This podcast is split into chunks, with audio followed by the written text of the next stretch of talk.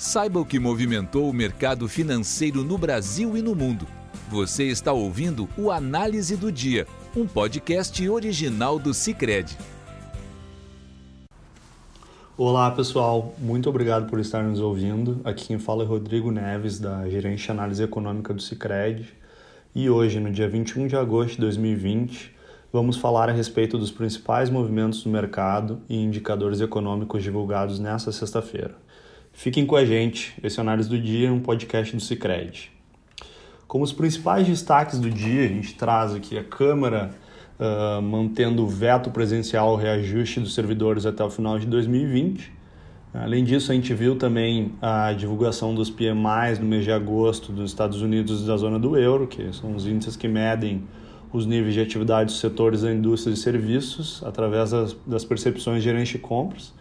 Além disso, a gente também teve aqui no, no mercado doméstico as divulgações do CAGED impactando aí positivamente, de certa forma, os indicadores econômicos.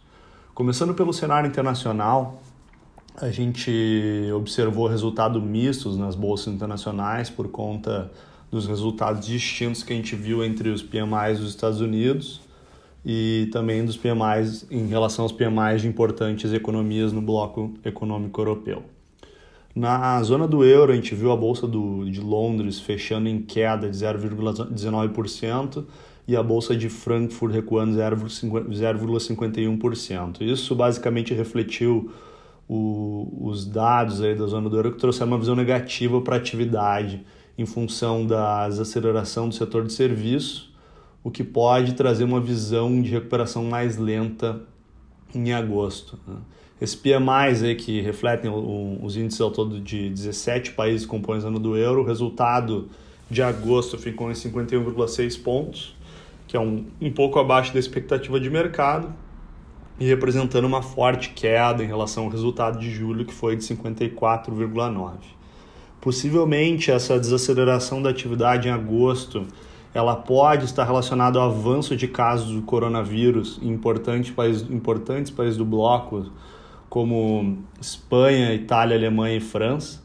Né? E além disso, a gente também viu impactando negativamente o mercado as negociações do Brexit, que também acabaram desandando hoje no mercado. No âmbito norte-americano, a gente viu o Dow Jones fechando em alta aí de 0,69%, enquanto o S&P 500 e Nasdaq apresentaram valorização de 0,35 e 0,42% respectivamente, ambas renovando aí níveis históricos, altas históricas no fechamento dessas bolsas. Nos Estados Unidos, o que impactou positivamente foi os resultados, os resultados dos PMIs, que ficaram substancialmente acima das expectativas de mercado, né? tanto no setor de manufatura, que fechou em 53,4, enquanto a expectativa de mercado era de 52 pontos. Né? e no setor de serviços veio em 54,8 ante uma expectativa de 51 pontos estimado pelo mercado. No agregado total, a gente viu o PMI subindo de 50,3 pontos em julho para 57,4, 57,7 em agosto, né? Que acaba sendo o maior nível dos últimos 18 meses. Passando então para o cenário doméstico, a gente observou aqui a, a taxa de câmbio subindo acima de 5,60, né, o que acabou exigindo a intervenção do Banco Central. Né, a gente já tinha observado duas intervenções do, do Banco Central no dia de ontem, né, somando de hoje, acaba totalizando quase 1,8 bilhão de dólares colocado no mercado em dois dias, o que acaba refletindo aí um receio nessa desvalorização cambial, acaba é em função do receio do mercado quanto ao cenário fiscal frágil brasileiro que a gente tem observado. Além disso, a gente também observou o Bovespa fechando praticamente de lado, né? bastante, um movimento bastante distante do que a gente viu dos pares em Wall Street. Bovespa fechando em, cento, em 101 mil, 101 mil pontos, 521, uh, 0,1% acima do, do dia anterior. Né? Em linha disso, a gente também ouviu os juros futuros que acabaram não se distanciando muito dos ajustes de, de ontem, mas fechando com um viés de baixa.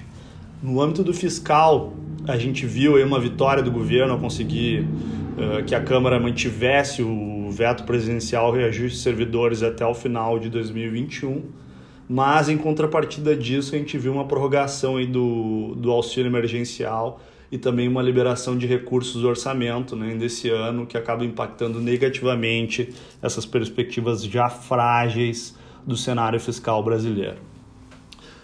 Além disso, a gente viu hoje uma divulgação do, dos resultados do CAGE de julho né, de 2020 né, pelo Ministério da Economia, que acabou demonstrando uma criação líquida de 131, 131 mil vagas no mercado de trabalho brasileiro, um resultado bastante positivo. Né? O, então, esse número representa uma reversão do resultado que a gente tinha observado em junho, né, quando a gente viu um saldo negativo de 19,6 mil vagas. Né? Mas, apesar desse resultado ele ser positivo em julho, a gente vê que no acumulado do ano o saldo ainda é significativamente baixo. Né? A gente ainda tem uma destruição líquida de mais de um milhão de vagas né? Então tem bastante trabalho para ser feito pela frente. Né? A gente ainda está num nível substancialmente inferior ao período pré-crise.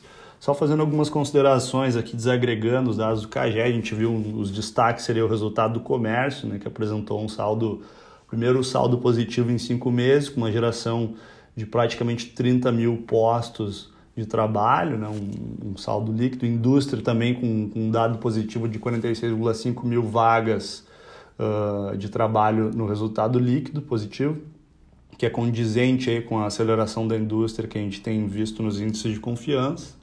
É, então, de maneira geral, a gente vê um, um, um bom resultado, né, mas a gente ainda está com um saldo do, do ano bastante negativo e a recuperação do nível deve ser lenta. Para a próxima semana, que a gente destaca, fiquem atentos aí na divulgação do IPCA 15 na terça-feira, né? E na sexta-feira a gente vai ter uh, divulgação aí dos dados do resultado fiscal do governo e do IGPM. Com isso, encerramos o nosso podcast de hoje. Obrigado por estarem nos ouvindo. Esse foi a Análise do Dia e até a próxima. Você ouviu o Análise do Dia, um podcast original do Cicred. Até a próxima!